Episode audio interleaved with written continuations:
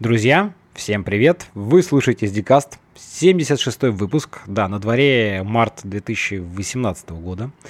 А, сегодня у меня в гостях Антон Давыдов, э, рэби-разработчик, open source контрибьютор. А, Антон, привет! А, привет! Вот, ну, по традиции, расскажи немножко про себя, как давно ты и чем занимаешься, как вообще пришел в наш айтишный мир. Я сейчас я бэкэнд-инженер в замечательной компании HIPA. Делаем медицинский сервис э, на Ruby э, без рельсы, что удивительно. Я думаю, об этом мы сможем поговорить чуть позже. Обязательно. Последние лет шесть, наверное, пишу на Ruby. А, попробовал все что угодно, начиная от э, сервисов по микрокредитованию, заканчивая чатов с бэкэндом, то есть с primary базы данных на Elasticsearch. И как бы сейчас занимаюсь работой и стараюсь писать, как-то выражать свои мысли и пишу open source. Да, хорошо. Но давай про open source, да, про твои там выступления для тех, кто вдруг не знает. Мы много, скажем так, есть сторон твоей деятельности, которые можно обсудить и хотелось бы. Давай, наверное, начнем вот сразу там, поскольку ты там уже столько лет пишешь на рубях, да, вот э, как ты вообще, ну, ты на чем-то до этого писал, да, вот как ты вообще пришел к рельсу, ну, к рубям, да. Ну, рельсы, рельсы, да, не будем просто. Все привыкли, что руби и рельсы это одно, а, примерно синонимы, ну да, опустим это. Про это тоже мы поговорим, потому что я знаю, ты там в последнее время активен в Ханаме и в прочих направлениях. Вот. Как ты к э, рубям пришел? Вот что, что у тебя было до этого? Ты на чем до этого писал там или, или как? До этого занимался, да, в принципе, ничем в универе писал на C-Sharp и Pascal в школе на QuickBasic. Uh-huh. А, по сути, в веб-разработку я вошел с Ruby и до сих пор сижу, хотя изучил и писал на куче других языках. А, помню, был еще веселый случай, я один раз а, пришел в институт сдавать лабораторную по математическим, по вычислениям, и эту лабораторную написал на Haskell. А, к сожалению, ее не приняли. Ой, а что это? А, у нас был преподаватель, который очень любил сишечку, хотя, в послед... по его словам, в последний раз он писал а, на сишечке структуры данных в 80-х годах, и он не смог въехать в функциональщину, ему было сложно, поэтому пришлось все переписать на Паскаль.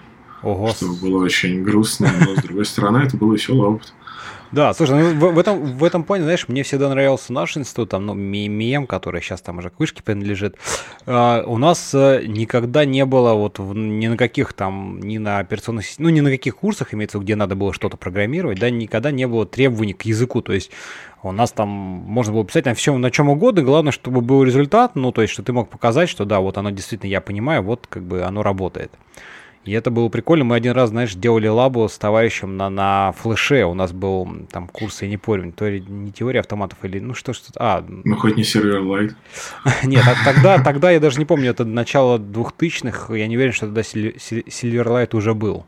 Что мне кажется, его Или даже... уже умер. Да, да.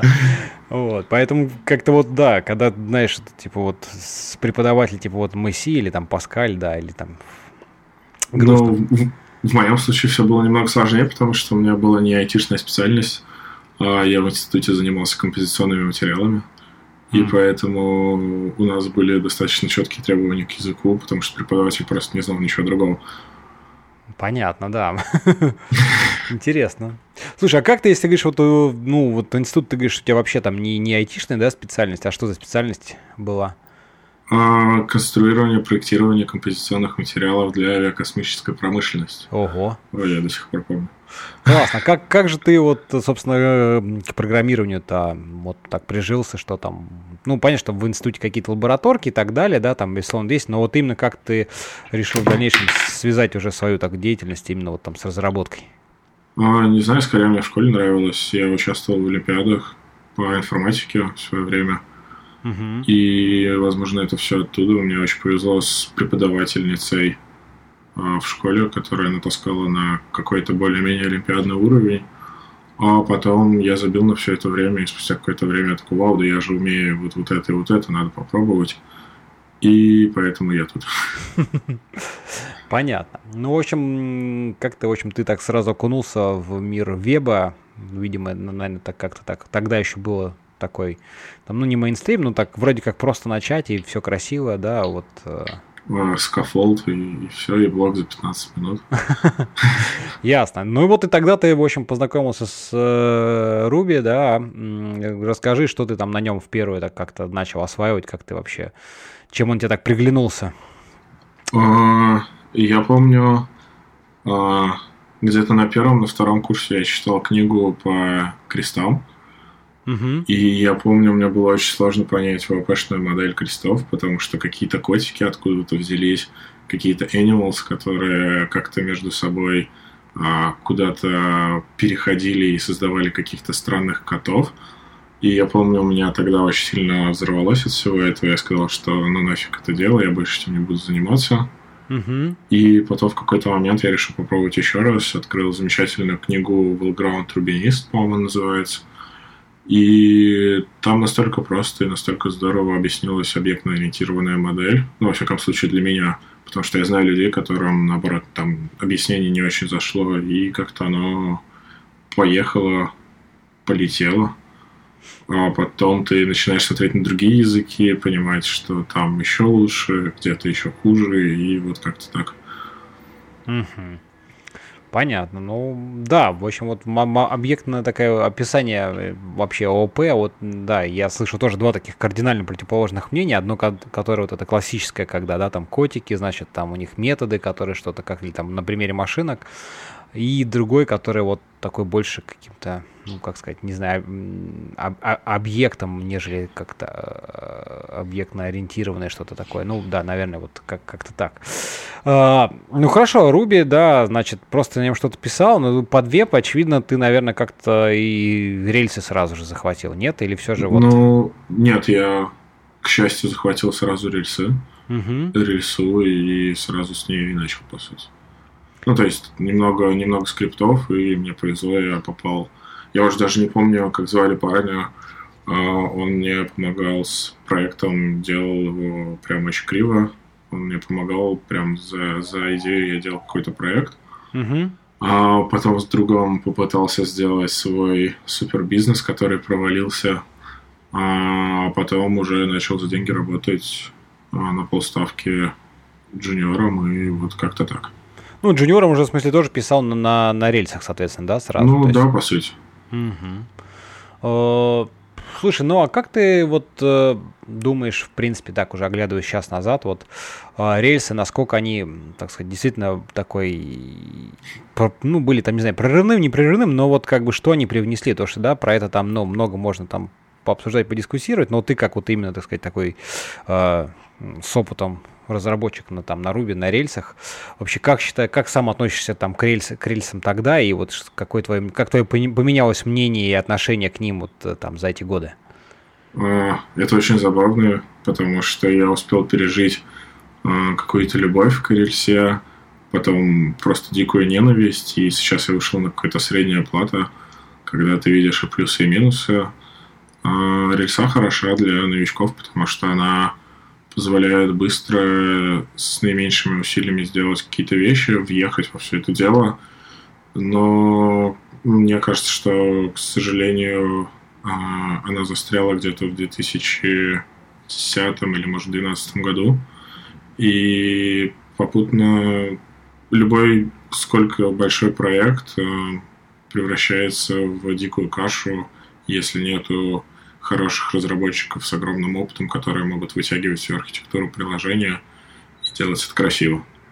Слушай, ну она же, с одной стороны, вот и, ну, там не то, что там код гайда, ну, какие-то вот подходы именно, так сказать, там, парадигмы, они, в принципе, уже есть в самой рельсе заложено, да, которые вот э, позволяют, все же они только на начальном этапе как-то позволяют э, быстрее въехать, да, начать писать, но так сказать, если проект разрастается, то все равно, так сказать, можно там себе, по сути, выстрелить там в ногу неоднократно. Ну, скорее всего, ты выстрелишь. Мне кажется, это проблема самого Railsway. И я буквально недавно спорил с, со знакомыми, И если задуматься, мне кажется, есть только Basecamp, который использует Railsway, а все остальные используют что-то да больше, потому что если задуматься, даже те же сервис-объекты, это вообще ни разу не Railsway. И, но при этом в любом проекте ты можешь их найти. Угу. Не, ну там, я не понял, все... Зато известно, да, действительно много проектов, мне кажется, которые начинали с рельсы, да, и потом они так постепенно уже осознав, так сказать, там какой-то, запустив MVP, э, и уже потом дальше переписывали все с нуля. Тоже, по-моему, Twitter, он же тоже, по-моему, запускался в начале, да, на, на, на рельсах был. А, как я знаю, у Twitter проблема в том, что они просто не смогли осилить и у них были очень медленные запросы, они от этого всего очень сильно офигели и сказали, что нет, мы все перепишем и все. Не, ну, ну, то есть там какая-то история, что просто культура инженерная была не очень, поэтому у них не взлетела рельса. Mm. Ну, я знаю, там Active Record все как-то к нему так очень по-разному относятся. А, таким место, место для работы там с данными, да, оно там быстрое, медленное, ну, в смысле удобное, но не всегда быстрое, не всегда оптимальный вариант. А, Это да. Вот. А, слушай, ну хорошо, вот рельсы, да, но вот ты там в последнее время там Ханами такое слово появилось, да, ты туда даже там как-то прям в какой-то момент очень, мне кажется, так воодушевился, вдохновился его появлением, да, расскажи про, про, про это, что, что это, так сказать, зачем и чем оно тебе нравится. А, много лет назад один итальянский разработчик, которого зовут Лука, устал от э, своего опыта с рельсой и понял, что у нее есть какие-то проблемы, которые, которые он постоянно пытается решить, и у него это не получается, потому что сам подход фреймворка, он не позволяет это сделать. И поэтому он ничего лучше не придумал, как написать свой фреймворк с блэкджеком и прочими прелестями. Uh-huh. И таким образом появился очень модульный, быстрый, простой MVC фреймворк, который назывался Lotus. А, он причем анонсировал по одному модулю в месяц, по-моему, этого фреймворка. Там начался экшенов, э, потом модель дел... Э, презентовал и так далее, и так далее. Угу. И так получилось, что у IBM есть проект, который называется Lotus. А, может, ты даже слышал о нем. Ну, Lotus Notes, да, вот это вот, это из той, вот, из той и... серии. Да, и по сути а, Лука испугался, что могут произойти какие-то проблемы, и поэтому он его а, переименовал в Ханами, и теперь у нас есть Ханами. А, из э, того, зачем эта штука нужна, а, скорее эта штука нужна, чтобы решить какие-то фундаментальные архитектурные проблемы, которые есть э, в Rails и которые достаточно часто мешают. Самый яркий пример — это валидации в модели, которые а, валидируется всегда и создается прям бесчисленное количество всяких а, условных валидаций. Например, если там какое-нибудь поле равно чему-то, то валидировать вот так, если нет, то не вот так. И в Ханаме, например, это сделано так, что сама валидация данных, она происходит на этапе экшена. То есть, э, ну, когда ты посылаешь запрос, твои данные валидируются не перед сохранением их в базу, непосредственно перед сохранением их в базу, а где-то задолго до, когда данные только получают экшен. И есть очень много таких моментов, которые достаточно сильно отличают Ханами от э, Rails. А есть много моментов, в которых они достаточно похожи. Например, и тот, и тот фреймворк эм, подразумевает, что это MVC, и, по сути, работает только с HTTP как таковым. То есть основной упор на HTTP транспорт. Угу. Но при этом, а, например, Ханами, если мне память не изменяет, Lotus появился раньше Феникса, хотя я могу ошибаться, и это стоит проверить. А, но в Hanami из коробки был Umbrella Application, который сейчас в Фениксе преподносится и которые все так хвалят и ждут, что, может быть, когда-нибудь это появится. А что, что а, это, расскажи для тех, кто... А, смысл очень простой. Есть э, много разных application ов, которые соединяются в один монорепозиторий, и между этими application ами шарится бизнес-логика, там, модели, entity, и все вот, вот это вот, оно шарится между разными application ами, по сути, application это просто контроль, набор контроллеров и view, и все. Mm-hmm. Вот эта буковка M, она выносится в общий, в общую папку для всех applications. И поэтому, если у тебя надо сделать два приложения, а, я помню, работал в компании, где было три или четыре рельсовых приложения, у которых была одна база данных, и в каждом из этих приложений а, был просто копипаст моделей. Ну, потому понятно. Что, потому что оно так и работает. И, по сути, Umbrella архитектура, контейнерная архитектура, она еще иногда называется, она, по сути, решает эту проблему, потому что вместо того, чтобы делать четыре одинаковых модели, ты все эти модели скомкиваешь в одну и делаешь четыре разных application, которые работают с одной моделью. Угу. Ну, в принципе, да, удобно, согласен. Логично. Чё, что еще там, какие интересные концепции и идеи? А, там пытаются продать репозиторий паттерн вместо Active Record паттерна.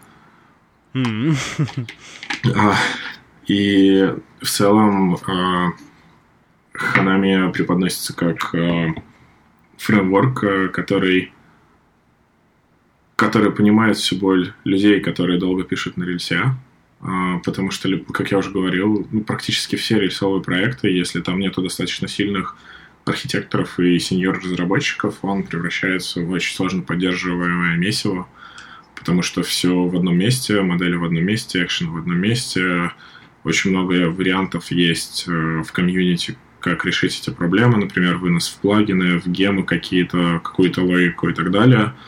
А, по сути, Hanami предоставляет э, решение из коробки для разработчиков любого уровня, которые его используют. То есть э, таких архитектурных проблем а, не бывает в, в, приложениях на этом фреймворке. Ну, в смысле, просто он в данном случае более, более гибок э, в подходах, возможно. Да, он, по сути, по сути, он позволяет э, использовать... Э, по сути, фреймворк позволяет э, легче интегрировать DDD в веб-приложениях. Mm-hmm. Интересно. А, расскажи, как ты вообще сам с ним познакомился? Вот ты рассказал там про его историю, да, но в этой истории не было того, когда ты с ним познакомился с этим фреймворком и как вообще в итоге стал его там, ну, чуть ли не core-контрибьютором. А, я познакомился с ним, когда он еще назывался Лотосом. Это было, наверное, года два или три назад, я точно не помню. И у него была версия 0.4, которая перешла в 0.5. И я помню, для меня это было что-то странное, потому что я до этого делал приложения мелкие на работе на Синатре, всякие опихи, и иногда работал с большими рисовыми приложениями. И я помню, первые две недели у меня прям вызывало очень много агрессии и ненависти этот фреймворк, потому что мне было сложно понять все эти концепции, зачем они нужны. А потом я случайно сделал на Сенатре прям один в один архитектуру, как предлагает Ханами, и понял, что да, это что-то, на что стоит посмотреть поближе, посмотрел, и мне прям понравилось. Uh-huh. А, я написал Луке письмо, мол, чем могу помочь, как мне помочь проекту.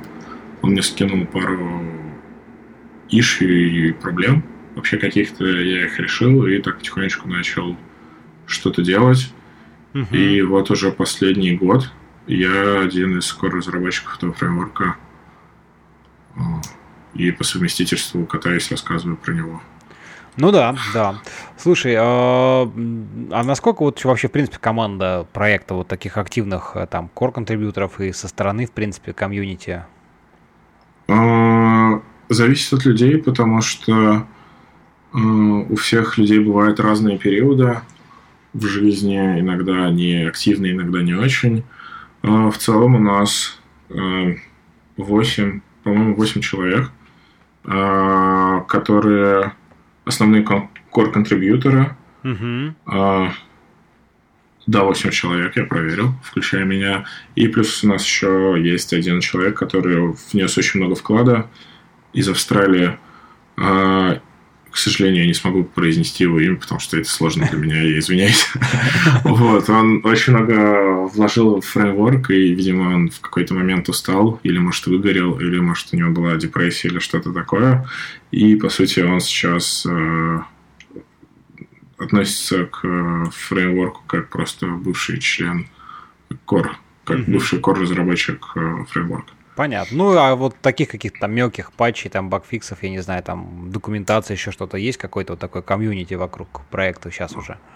А, да, на самом деле я комьюнити, мне кажется, начинает увеличиваться, потому что я в сентябре был в Японии, рассказывал про фреймворк, потому что я думал, что в Японии вообще не знают, что это такое. А, приехал в Японию, рассказал про фреймворк, и оказалось...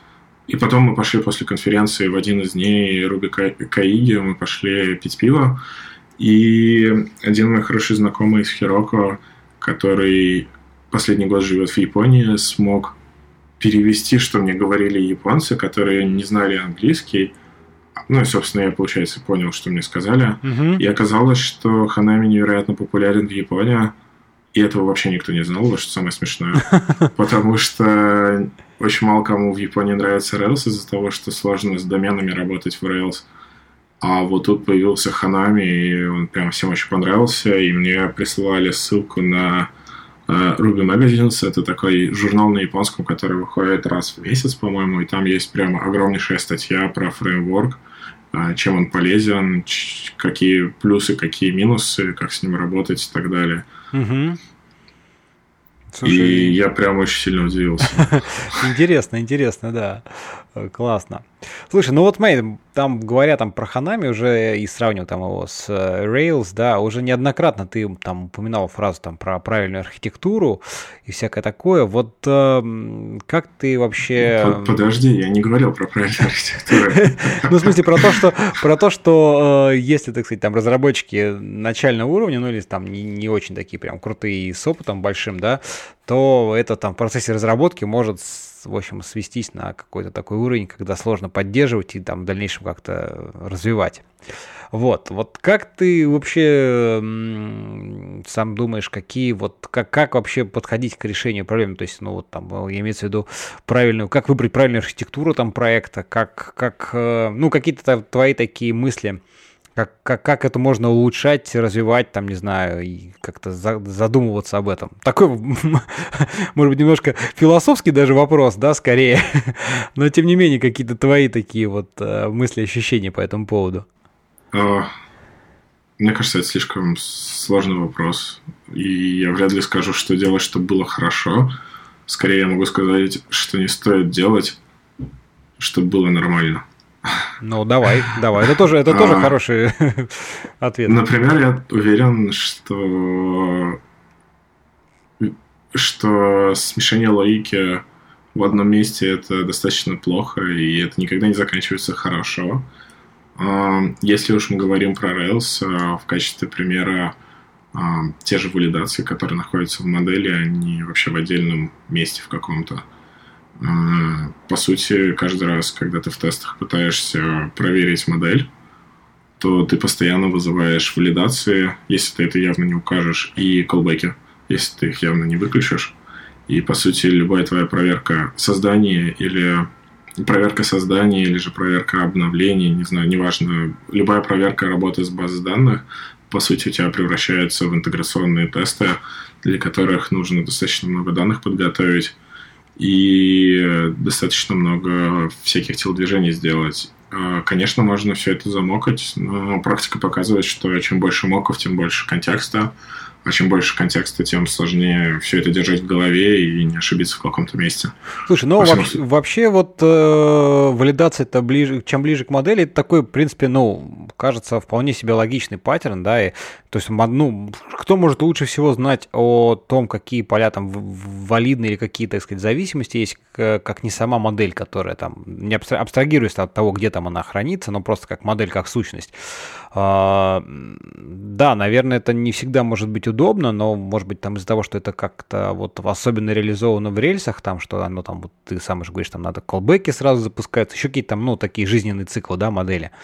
Вот. А, на это просто сильная завязка из-за этого? Да, возможно, на первый взгляд а, валидация ближе к модели, она достаточно логична, потому что ты валидируешь данные, которые попадают в таблицу. Но если копнуть дальше и копнуть чуть глубже, то возникают такие проблемы, что рано или поздно появляется два клиента, скажем так, которые работают с одной и той же моделью. А, например, это может быть веб-версия и какая-нибудь админка. Угу. И вот тут начинается интересная вещь, потому что А, данные одни и те же, но, например, в админке нужна более строгая валидация или, наоборот, какое-то поле можно опустить. И, по сути, в одной схеме валидации ты пытаешься описать два случая. А, что делать, когда этих случаев становится три, появляется еще какой-нибудь клиент и так далее, и так далее. И в этом проблема, потому что, а, как показывает практика, любые ошибки валидации стоит как можно быстрее отдать пользователю обратно, чтобы он быстрее смог отреагировать и понять, что у него что-то не так. Ну, в общем, да, логично. Но, смотри, с другой стороны, э, можно же обычно, так сказать, там какая-нибудь, не знаю, мобильная версия админка, это все же два разных приложения, и по большому счету, ну, там могут быть свои модели, которые, ну, как бы про одно и то же, но, но, но в общем, независимые, да. А, тут, наверное, другой минус в том, что там поддерживать придется их как бы одновременно и там, и там, там синхронизировать, да. А, да, это большая проблема. Угу. И я помню на рабочем проекте, где у нас было больше трех или три или больше проекта, о котором я говорил буквально пару минут назад, угу. а, если ты меняешь схему, если тебе нужно какое-нибудь э, поле в одном из приложений, не основных, тебе надо было сделать два, а то и три pull реквеста которые в каждом из приложений обновляли бы, по сути, релейшены, то есть э, сделать миграцию, добавить поле, это поле проработать в модели в одном приложении, это поле проработать в модели в другом приложении, и достаточно очень сложно, достаточно сложно синхронизировать все это вместе, я знаю, что некоторые выносят модели в отдельный гем, и просто гем подключают, но по сути появляются какие-то сабмодули и просто работа с гитом, и это э, не так красиво, как могло быть, как мне кажется.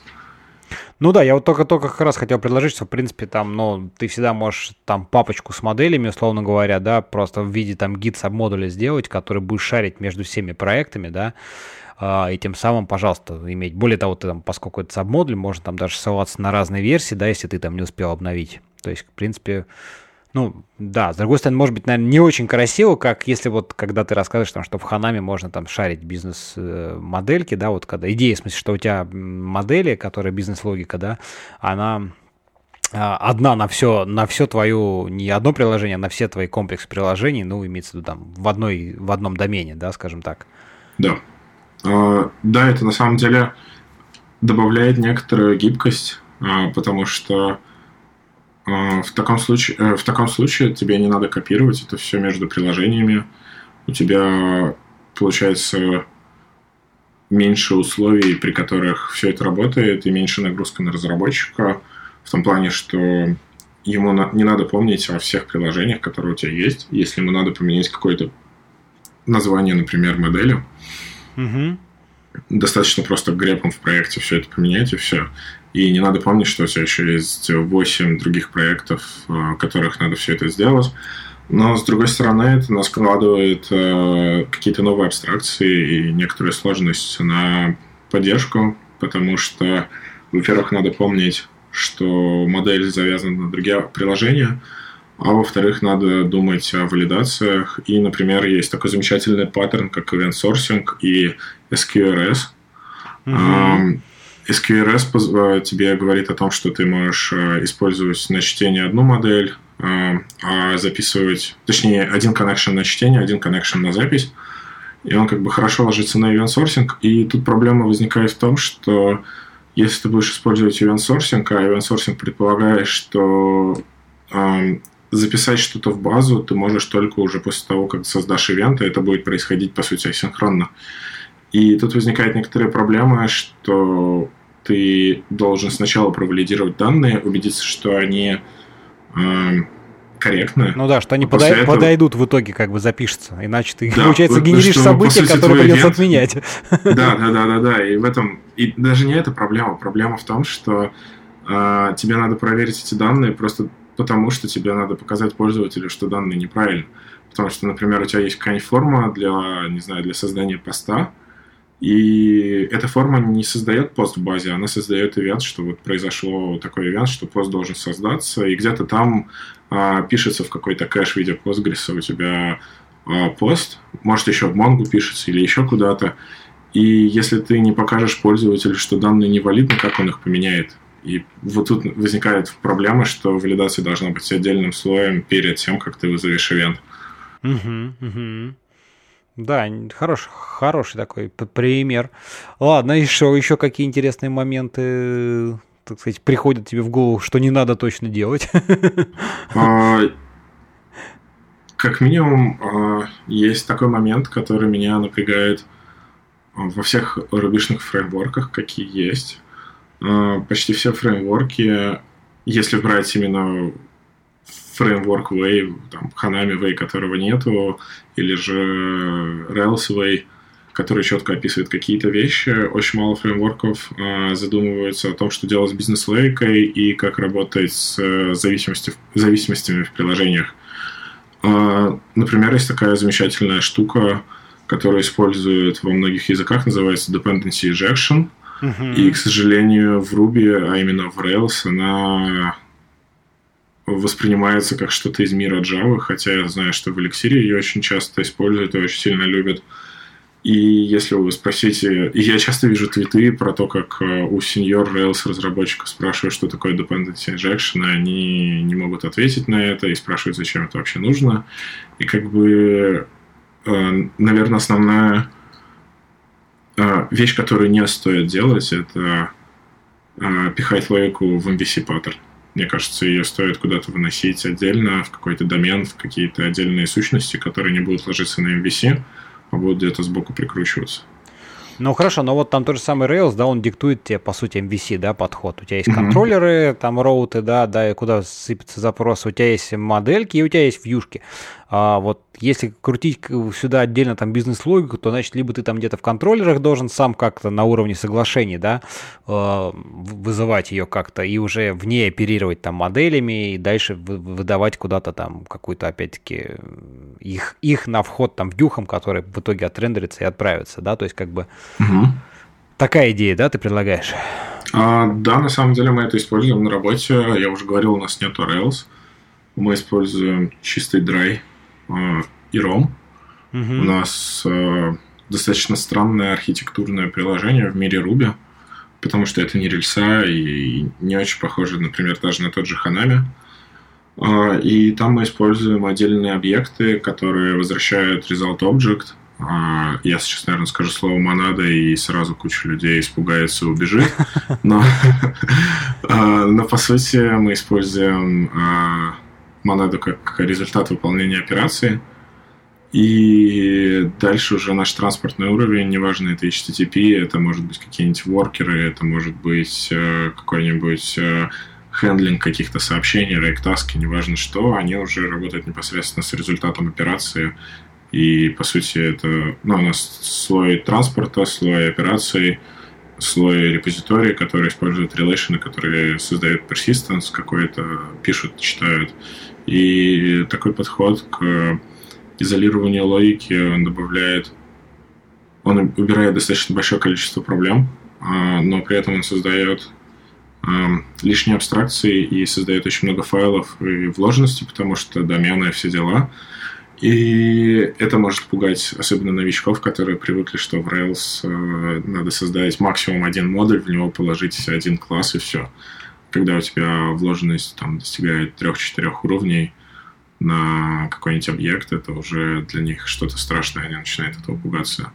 И тут надо очень аккуратно оперировать э, оперировать всеми этими абстракциями, потому что когда абстракций становится слишком много, э, уровень входа в проект увеличивается, и, и новым разработчикам очень сложно понять, что происходит.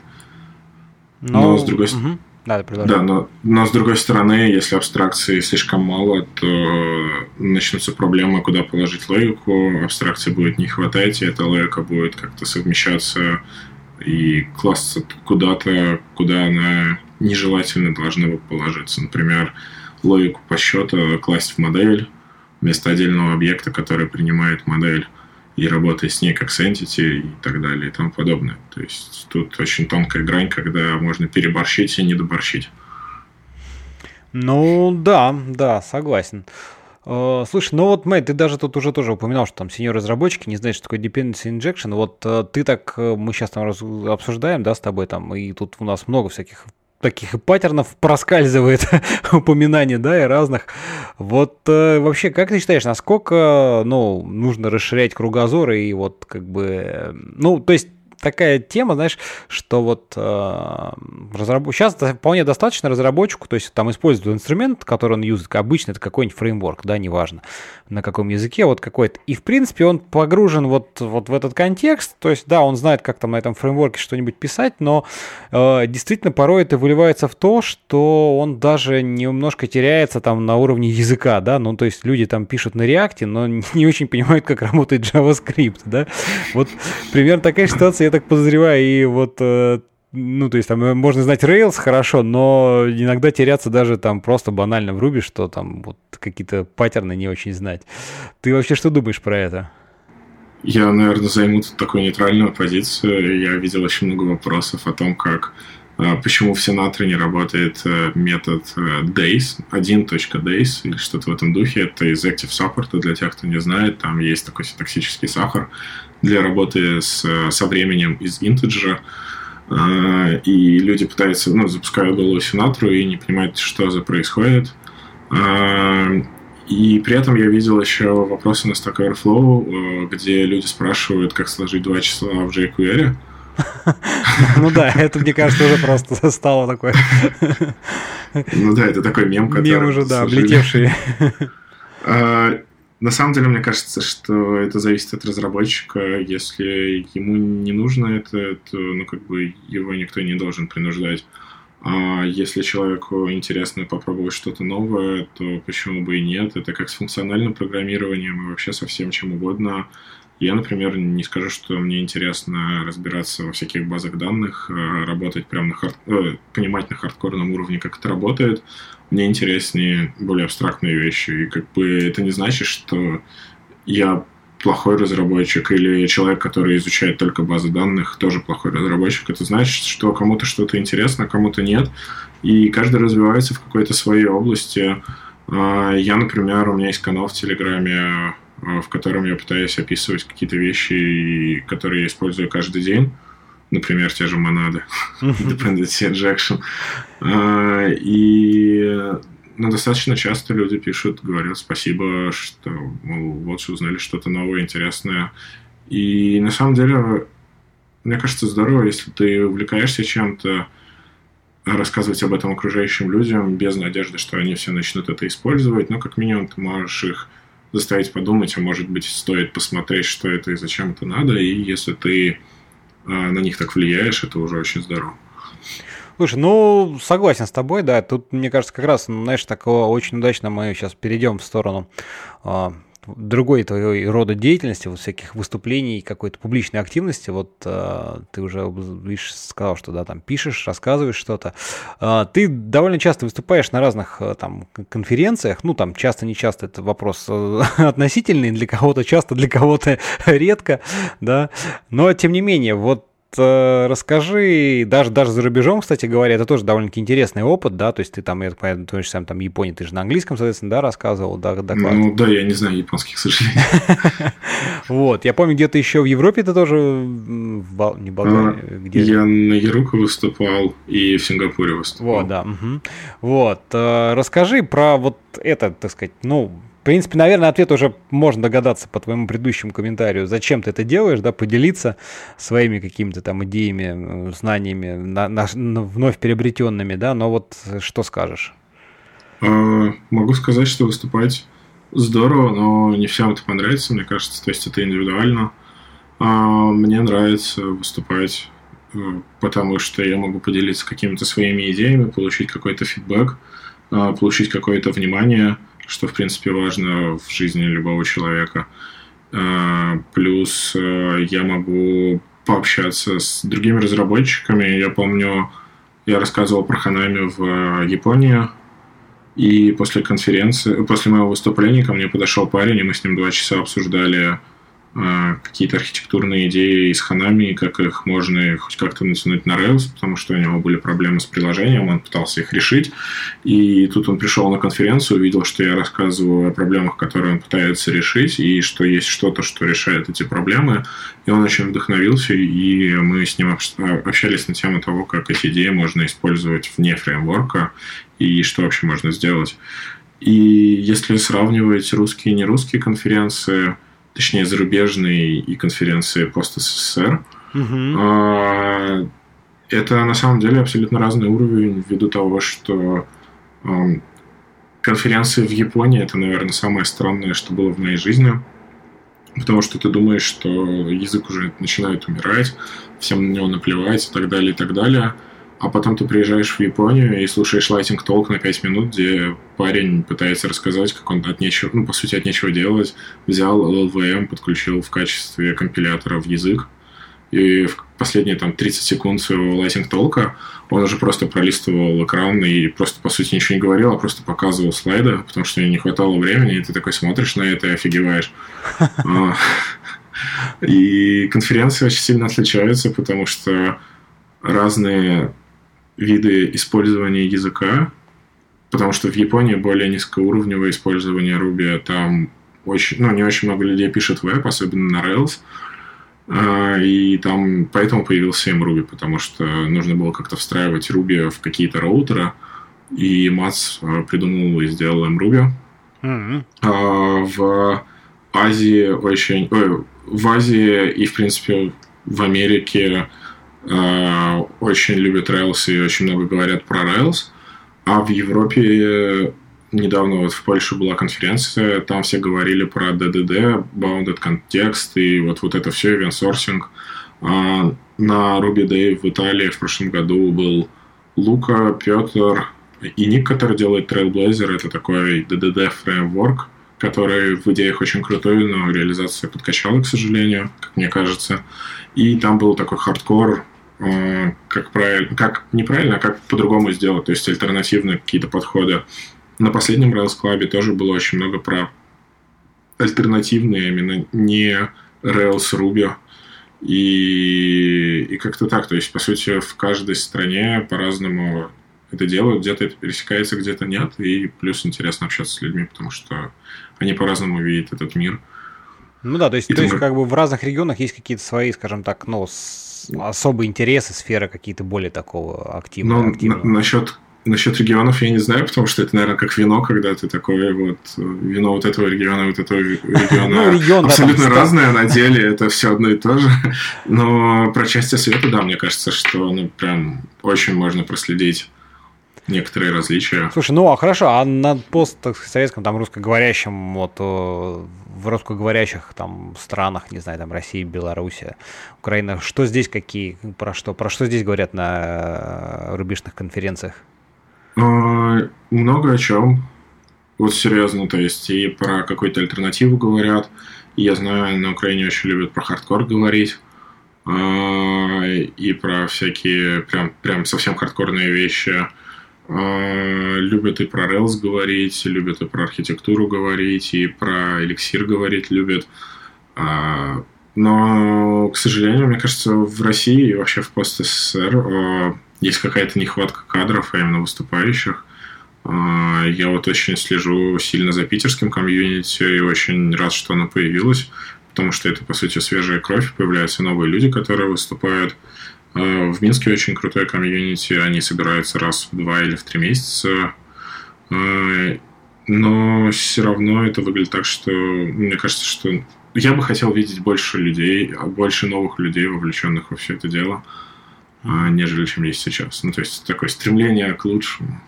Понятно. Ну, то есть в Европе эта активность заметно больше, там, ну, Европа, Азия, неважно, да, везде вот как-то. И по, ну, по, по... скорее в Азии я это вижу больше. В Европе я был только на Ерука, к сожалению, и хочу на Day в Италию съездить в этом году, если он будет, и, может быть, еще раз на Ерука. Вот. Но вот прям в Японии это видно. То есть там очень много новых людей, которые постоянно меняются. Я, например, а вот как ты думаешь, сколько core разработчиков в Ruby?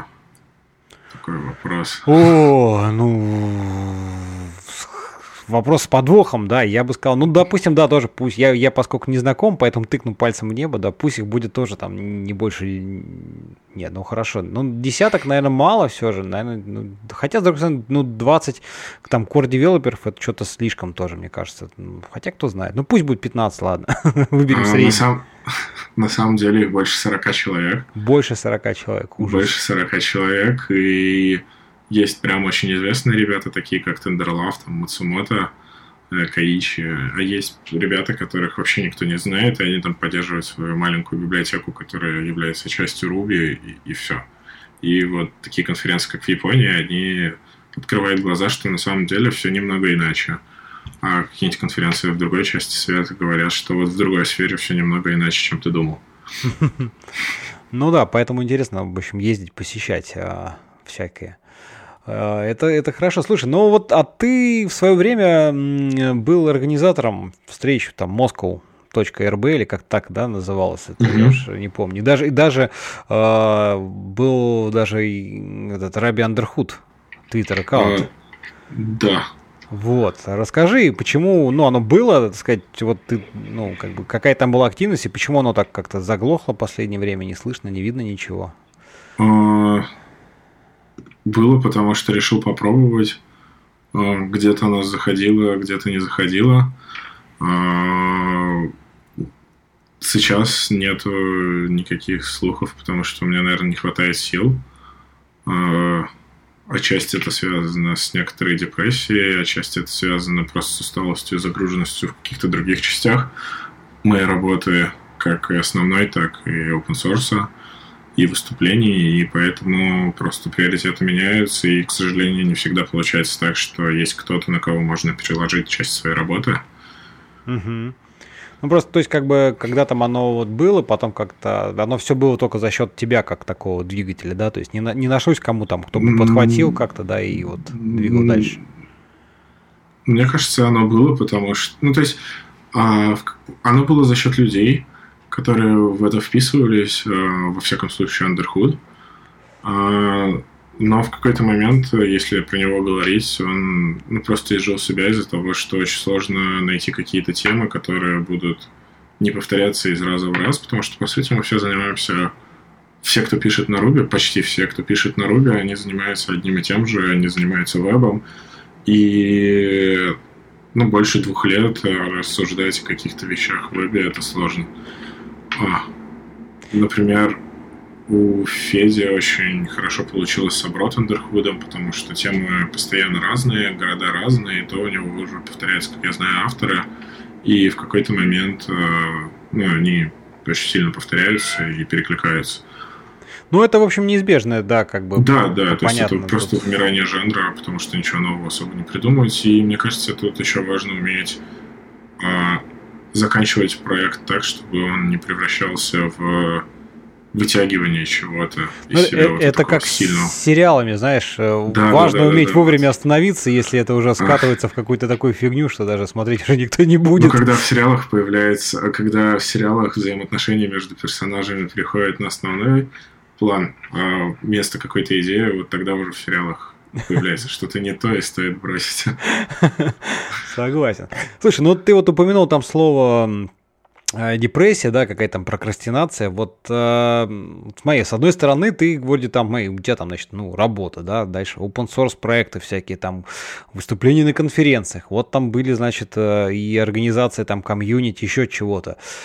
Откуда нашлось место депрессии вообще? вроде столько всего. Одно дело, когда там, знаешь, обычно там говорят там про депрессию, про там какую-то прокрастинацию, когда ты, ну вот, работаешь там, значит, каждый день одно и то же, изо дня в день, вот это все. А у тебя вроде так все насыщенно. Вот, ну, поделись своими какими-то ощущениями вообще, как, как оно было, и дальше попробуем как-то обсудить вообще пути к выходу или к невыходу, и нужно ли это, и зачем вообще. Э, на самом деле это очень холиварная тема, она очень персональная. Да, безусловно, как... но интересно просто вот твои какие-то ощущения по этому поводу. Э, у меня несколько раз в жизни были прям периоды, больше нескольких недель, порой месяцев, когда чтобы просто встать с кровати, нужно было потратить часа 3-4. А, просто чтобы встать. Это даже не начать работать, это просто найти все силы встать. А, и это сложно в том плане, что ну, у всех по-разному. А это особенности психики, у кого-то это есть, у кого-то нету. Кому-то достаточно подумать, что, что надо просто мыслить позитивно, с кем-то это не работает, и работают только какие-то препараты. Последние два года а, я, по сути, хожу к врачу и как-то пытаюсь с этим бороться. И на самом деле это такая проблема, которой мало кто говорит, но она очень часто появляется, и очень часто ее, ее пытается прикрыть таким замечательным словом, как бернаут. Ну да, да. А, угу. И про бернаут, мне кажется, слышали все, кто только можно. Но при этом э, очень часто случается так, что ты э, на неделю просто выключаешь компьютер, телефон, ничего не делаешь, а потом думаешь, что вот сейчас тебе это поможет, все будет здорово, а потом поднимаешь крышку ноутбука или там, не знаю, включаешь свой PC, он тебя загружается, и ты понимаешь, что вот неделю назад как было, так сейчас оно и осталось, и вроде бы у тебя выгорание, но на деле ты сделал все, что мог, чтобы справиться с этим выгоранием из каких-то популярных статей, но оно не работает. И вот тут очень важный момент, то есть как бы, надо сказать так, чтобы это не звучало как призыв к чему-то. А, по сути, есть очень много способов, а, есть очень много причин, почему такое может возникнуть. А, банально плохая экология, не знаю, там, давление или что-то еще. Но самый, наверное, простой вариант, как задуматься о том, что надо что-то с этим делать. Есть такая замечательная штука, называется опросник Бека. Можно даже ссылку, наверное, вставить. Да, будет. добавим, Это конечно. просто набор 30 вопросов, на которые ты честно отвечаешь, и он тебе не ставит диагноз, он тебе говорит, что, эй, дружище, вот у тебя вот такая вот штука, если она там больше какой-то величины, то стоит задуматься о, своем, о своей жизни и как-то пересмотреть свою жизнь, может быть, что-то с этим сделать. А, и как минимум а, я могу сказать, что, ну, то есть особенно в России эта проблема не так хорошо поднята, потому что очень много людей считают, что психотерапия или какие-нибудь там таблетки или еще что-то, это для людей, у которых прям очень серьезные проблемы, которые, не знаю, которые в стационаре должны лежать, у них шизофрения. Но на деле очень много людей подвержены этой проблеме, очень у многих людей возникают э, периоды в жизни, когда очень сложно не просто работать, а банально с кровати встать.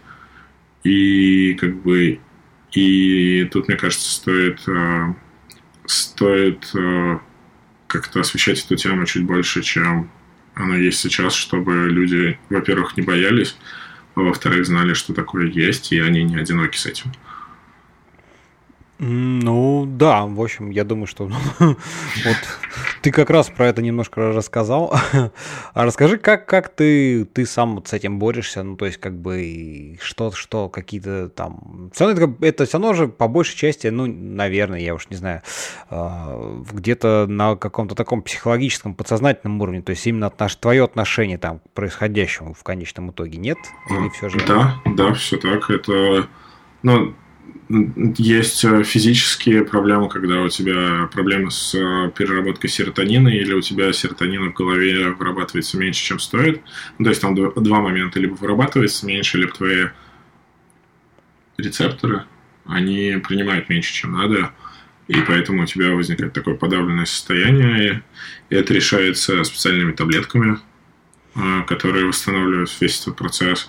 А, плюс, да, по большей части это что-то подсознательное, и как бы и терапия, она, в принципе, очень хорошо помогает. Есть прям доказаны научные методы, а, когнитивно-поведенческая терапия есть такая, а, которая, по сути, борется именно с тем, что как ты воспринимаешь какие-то события, возникающие в твоей жизни. Ну да, да. Слушай, ну, как ты думаешь, а какая-то есть специфика? Ну, то есть, там, не знаю, вот если говорить там по, в контексте, там, именно для IT это как-то больше активно, специфично, чаще проявляется, там, либо все же тут, ну, прямой зависимости, наверное, нету или есть, вот, как бы, Почему про это просто, ну, не знаю, либо потому, что, может быть, конечно, мы с тобой айтишники, там, и про это больше слышно в IT, что вот айтишники, значит, там, выгорание, да, вот это все. Либо действительно просто как-то это больше проявляется в, в айтишной среде, нежели, там, не знаю, менеджерская, или вот ты, ты что думаешь по этому поводу? Ну, честно, я не знаю, потому что у меня нету статистики, как бы из головы брать какие-то вещи. Это ну, глупо. да, да, согласен. А, я видел замечательное выступление я надеюсь, я смогу его найти. Парень рассказывал, как он жил, по-моему, с биполяркой, и как он э, занимался разработкой в Чикаго, как у него были моменты просто полной апатии. И там был отличный момент, когда к нему пришел его начальник домой. Он там неделю не появлялся на работе, потому что он просто не мог дойти. К нему домой прямо пришел его начальник, он это увидел, испугался, запрыгнул, ну, то есть свалился за диван, и, по сути, пришел начальник, открыл его дверь, потому что он ну, просто не смог запереть дверь, угу. открыл дверь, зашел в его комнату или квартиру, я уже не помню, посмотрел, никого не увидел и ушел, а он, по сути, лежал вот за диваном, и ему было прям очень стыдно за то, что он не может найти силы, чтобы как-то решить эту проблему. А, из проблем, я не знаю, честно, это очень такой абстрактный вопрос. У меня нет профильного образования или какой-то статистики, поэтому я не могу говорить э, прям, прям за всех. Э, возможно, это как-то связано с тем, что ну, достаточно высокая, а, высокая а, мозговая активность в том плане, что как отдыхают разработчики, очень мало кто идет, меняет э, контекст с умственной на физическую. Большинство во время отдыха, не знаю, там статьи читает или сериалы смотрит. По сути, это одно и то же, и прям усталость накапливается и накапливается. То есть такой момент. Слушай, вот это, кстати, хороший момент, потому что, смотри, с одной стороны, значит, ну, там вот есть, что давайте, ребят, надо переключаться, что у всех надо, должна быть в жизни помимо компьютера, да, а, там, не знаю, спорт, еще какие-нибудь что-нибудь вещи. С другой стороны, а, вот сложилось какое-то такое ощущение, что там нормальный, настоящий разработчик, вот, значит, должен там в свободное время заниматься какими-то pet-проектами, да, какой-то там open source деятельностью, а иначе это ты не настоящий разработчик, а так себе. Да, вот такие какие-то. Ты, я думаю, тоже наверняка слышал не раз эти такие утверждения. И даже не два. Ну, вот об этом и речь, да. Вот э, все же ты как считаешь, что, в принципе, надо какой-то баланс соблюдать, да, наверное, все-таки все же в, жи- в жизни должно быть что-то и помимо компьютера. А, я немного разверну этот вопрос. Давай, давай. А, я очень часто слышал, что вот э, если ты каждый день пишешь open source какой-то, там уже несколько, ну, там какое-то количество времени, а, то это тебе очень сильно помогает в жизни, в работе, а, и тебя сразу берут на все должности, какие только можно. И я помню, как я собеседовался в GitLab, и я до этого на рельсе год не писал где-то, а тут пришел, и задание, которое мне надо было сделать, ну, собеседование было, ты берешь issue из GitLab и его за час пытаешься сделать. Uh-huh. А, я как-то потерялся, я даже не смотрел кодовую базу GitLab. Думал, что и так пройдет, потому что, ну вот, я же пишу open source, типа, там, поговорим, и все будет здорово. Uh-huh. А в итоге а, я как-то все это так прошляпил, что мне потом было очень стыдно, и я не мог доделать этот pull request, наверное, полгода.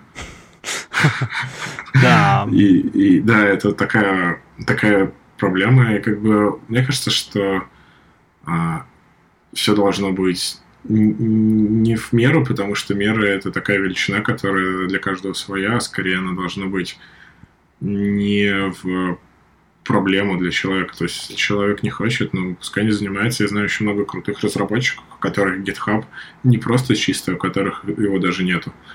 А при этом я знаю много крутых разработчиков, которые пишут каждый день, и что-то делают. И, ну, то есть, мне кажется, это больше зависит от того, нравится это человеку или нет. Если человеку нравится, не знаю, а, в зале проводить все свое свободное время, это же тоже здорово, потому что, ну, человек как бы чем-то занимается увлеченно, и ему от этого хорошо, и, по сути, вся а, внерабочее, да и, в принципе, рабочее время, оно должно же больше быть о том, что нравится, а не о том, что ты должен и что надо.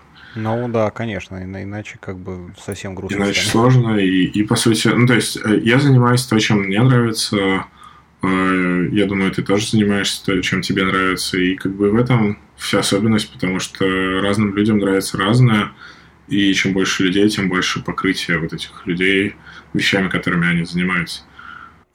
Да, да, согласен.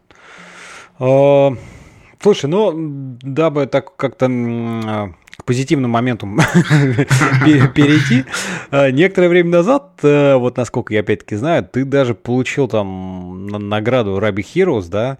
И расскажи немножко вот про это, что это такое и вообще...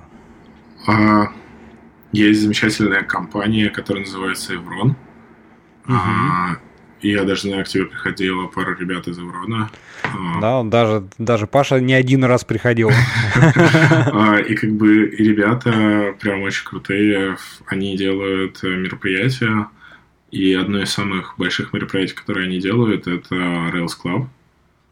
А, и в какой-то момент ну, они еще вот недавно они сделали конференцию для горазработчиков, функциональную конференцию делают. И, как я знаю, еще питоновскую конференцию, но я не очень уверен, и это лучше проверить.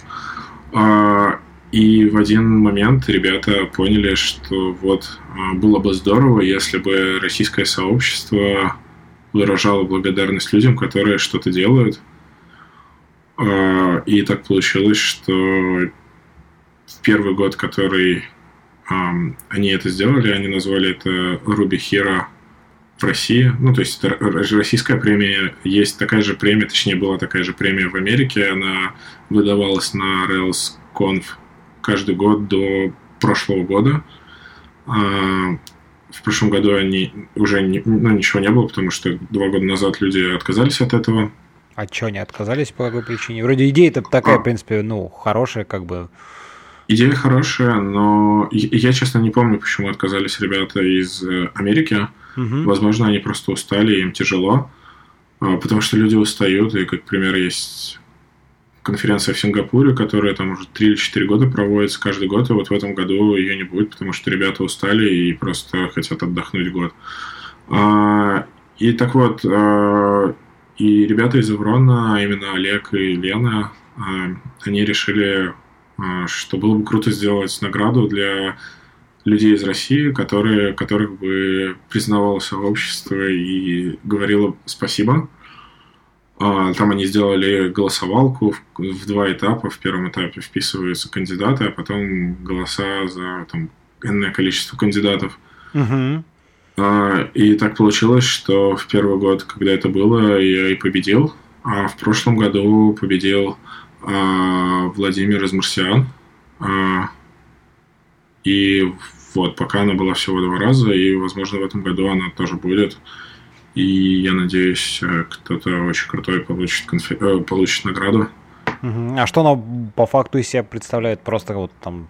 Э... В, в моем случае, ну, по сути, это э, просто признание и вручение на конференции, на большой конференции, а, потому что в прошлом году Rails Club собрал 800, по-моему, человек, mm-hmm. год назад 700 человек, ну, то есть это достаточно большая ну, цифра. да, да, да. Для какой-то нишевой конференции по какой-то одной технологии, грубо говоря. А, ну, то есть, понятное дело, что какой-нибудь Highload собирает там 4000 людей, но и там больше темы, больше специалистов может ужиться вместе. И, по сути, это просто награда и, и, и все. Понятно. Слушай, ну она вот именно за какой-то вклад в комьюнити, что-то в open source, вот какие-то, да? да ну, вот так... Не за open source, а скорее за комьюнити. А, именно комьюнити, ага. Ну да, то есть и как бы open source это по сути тоже часть комьюнити на самом же деле. Ну да, вот. безусловно. Вот. Ну, то есть, в целом, да, за какой-то вклад именно в Ruby комьюнити. Я знаю, еще в Индии такая есть. И мой знакомый ее получил в прошлом году или в позапрошлом. О, ну, видишь, Прикольно. Я вот, кстати, не слышал, чтобы где-то в других каких-то вот сферах, а, там, языках, не знаю, там, технологиях, фреймворках, направлениях что-то было похожее. Вот. Мне кажется, это все хипстеры в 2010-м как сделали, так оно и идет. Ну да, да, кстати говоря, может быть. А, слушай, ну а как ты вот, э, знаешь, так сам, в принципе, относишься вот к open source? Ты уже немножко про это где-то говорил, там нравится, не нравится, но вот а, я просто помню, в какой-то момент э, ты прям вот активно был настроен на то, чтобы вообще там только заниматься там open source, да, вот сейчас э, твое мнение какое по Ну, последние три дня, я каждый, ну, последние три года я каждый день пишу open source. Угу. А, я как бы считаю, что за открытыми данными будущее. Ну, то есть, э, именно за открытыми данными. То есть, там в open source очень много интересных э, случаев. Например, был у Майка Перхама проект. Э, Майк Перхам – это создатель сайткика, очень популярной штуки для э, обработки кода в бэкграунде в Ruby. Угу. И у него был проект, написанный на Go, который имел бесплатную лицензию и платную лицензию, и при этом платная лицензия этого проекта, написанного на Go, а, она была... Ну, то есть сам код был открыт, но ты не мог им пользоваться, если ты не заплатишь. То есть, по сути, он лицензию такой сделал, что она была открыта, но нельзя было использовать в коммерческих проектах, что-то такое. Угу. В итоге он сдался и сделал и полностью бесплатным этот продукт, ну, то есть для любого использования. И очень часто люди путают open source а, и бесплатный продукт, хотя на деле это немного разные вещи, а, в том плане, что если продукт open source, это не значит, что он бесплатный, и наоборот. А, да. Да, тут, тут про open source, конечно, много вещей есть, то есть многие под этим разные вещи подразумевают, потому что даже есть там, не знаю, э, open source, вот там, не знаю, Android, да, а open source, mm-hmm. но на самом деле всем же понятно, что ты не можешь там просто... Не совсем, да, да, ты не можешь просто так прийти и там законтрибьютить все, что тебе нравится, ну, как бы Google этого не примет, если им это не интересно. Вот, поэтому... Ну, как минимум есть GVM, который тоже, по сути... Я, я честно, не знаю, GVM открыт или не открыт. Я я помню, что Java закрыта, но при этом поверх JVM очень много прям языков, которые полностью open source. А, та же Scala, тот же Clojure. А, как бы ты можешь спокойно использовать, и это очень здорово, потому что открытость информации, она создает, а, она позволяет обмениваться какими-то идеями, и по сути это такой такое развитие идей, которое протекает к чему-то больше и больше. И то есть поэтому мне не очень нравится текущее состояние в Ruby, потому что есть монополия в виде Rails. И как бы и все. Если посмотреть на тот же JavaScript, там как минимум есть React, есть Vue, который пытается подобраться ко всему этому делу.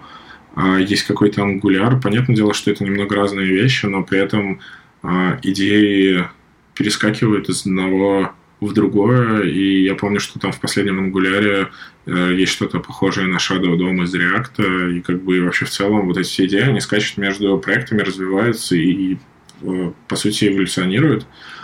И мне очень грустно видеть, что в Ruby э, все не настолько активно эволюционирует. Появляются очень крутые проекты. Есть замечательный проект, который называется Dry, а, который предполагает работу с данными, то есть это всякие работы с зависимостями, валидации, как правильно там монады использовать и так далее и тому подобное. Угу. Но из-за того, что а, проект очень... А, он не то, что специфичный, скорее то, что есть Rails, и ну, как бы все обычно пользуются тем, что вокруг этого, то такие идеи, они где-то в каком-то подспорье, хотя за последние несколько лет проект очень сильно поднялся. И я знаю, что там у Drive Validation, например, больше миллиона загрузок было. Ну, то есть для Ruby это достаточно большая цифра. Uh-huh. А, и как бы и вот мне, наверное, в комьюнити не хватает именно а, вот таких вот эволюций идей, чтобы можно было взять, э, ну, чтобы появилась какая-то гонка идей. Это, знаешь, как есть монополия, и она потихонечку застаивается, превращается в такое болото. Потому что если посмотреть, я сейчас как накину на Rails, так и накину.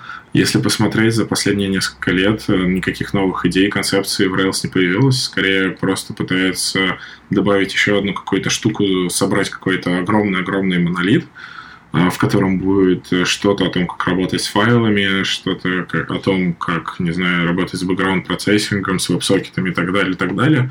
Но при этом основные идеи, которые были в фреймворке там, не знаю, лет семь назад, они до сих пор есть, и они не меняются, и, по сути, это такая стагнация, то есть, по сути, это какое-то болото, в котором ты крутишься, и оно э, не создает ничего концептуально нового, оно просто вот пережевывает одно и то же и превращается в какую-то э, в какую-то штуку, которая, которая приедается, и, возможно, поэтому очень много людей уходят в другие языки. Например, я знаю, что очень много людей в эликсир уходят в Go, и скорее просто потому, что появляется что-то новое, какие-то новые идеи, концепции, которым людей не хватает в текущем моменте. Слушай, ну вот это вообще, знаешь, немножко не то что странно, но как-то мне кажется парадоксально. С одной стороны, э, Ruby и Rails, они вообще такая, ну, там как-то все считают это хипстерской такой технологией, соответственно, наоборот, это вроде так модно, молодежно, ну, там было, когда это, там, там, не знаю, 5 лет назад, условно говоря, да, и, но вот по факту получается так, что действительно Rails как бы стала таким монолитом, моноп, ну, таким монополией в каком-то, да, и вот ты как-то рядом очень, ну, другим, скажем так, всем очень сложно как-то из-под нее, из-под под этого давления, из-под этой огромной экосистемы, которая уже сложилась вокруг, да, Rails. Потому что там, куда сейчас не плюнь, там миллион гемов, там, по, по, ну, в смысле, для, для рельса, там все, что угодно есть. Там даже фронтенд можно разрабатывать чисто на рельсах, потому что есть... Да, есть веб-пакер. Да, все, что угодно можно прямо оттуда, не выходя, что называется. Из. Ну да, это такой... Spring из мира Java, только в Spring там можно делать вообще все, что угодно, и хоть в мобилке делать, и есть куча абстракций для работы с данными и зависимостями, а Rails это вот оно пытается во что-то такое скомконоваться, но при этом какие-то основные базовые идеи там как не решались, так и вряд ли будут решаться в ближайшее время. И ну, это очень грустно, мне кажется. Ну, ты же понимаешь, как бы, что чем, чем более, так сказать, архитектурная проблема, да где-то в глубине, тем очень тем сложнее, сложнее ее решить, да, не, не поломав, не сломав всего вокруг, поэтому... Плюс не стоит забывать, что ну, Rails — это просто фреймворк для создания бейскампа, и как бы Basecamp работает, все довольны, и зачем привносить какие-то новые идеи, когда оно уже работает, есть. И поэтому мне лично в комьюнити не хватает какой-то конкуренции, чтобы... А, ну, это, по сути, как холодная война, да, то есть было два, два полюса, и они пытались друг с другом конкурировать, и очень сильно продвинули идейную и просто, ну, просто науку или что-то еще, то есть тот же космос, да, и, и кроме космоса очень много вещей. И вот мне не хватает чего-то такого похожего, чтобы люди не просто думали, а вот мы сделаем вот так, и пускай все это будут, пускай это все едят, и нам плевать, это нормально и ненормально, а чтобы люди прямо, чтобы было больше одного решения, и каждое из этих решений боролось за внимание обычных разработчиков и боролось именно качеством, а не тем, что просто нету вариантов. Ну да, отсутствие альтернативы – это дело такое. Здравая конкуренция. Мы за здравую конкуренцию. А, слушай, Антон, ну что, наверное, вроде бы обсудили все, какие моменты а, хотели, да, я так думаю. Если есть что в конце пожелать а, там нашим слушателям, может быть, какой-нибудь э, мысль, совет, предложение, там что-нибудь, книжку прочитать или просто а, какую-то мысль, то самое время. А, Нужно обязательно умная мысль. Не, ну мало ли, можешь, ну какая тебя тревожит, беспокоит, э, что, что ты можешь такого? А, не знаю, мне кажется, не бойтесь нового и будьте добрее друг другу и к идеям, которые кто-то вам пытается преподать, преподнести или, не знаю, продать. Ну, мне кажется, тогда все будет здорово. Да, мне тоже кажется, вполне себе отличный совет. А, что, спасибо тебе большое, что пришел в гости. А, спасибо, что позвал. Вот, друзья, ну, надеюсь, вам тоже было интересно. Пишите ваши комментарии, замечания, пожелания, предложения э, везде, любыми удобными вам способом и способами. Ох, и до новых встреч. Все, всем счастливо, пока. Пока-пока.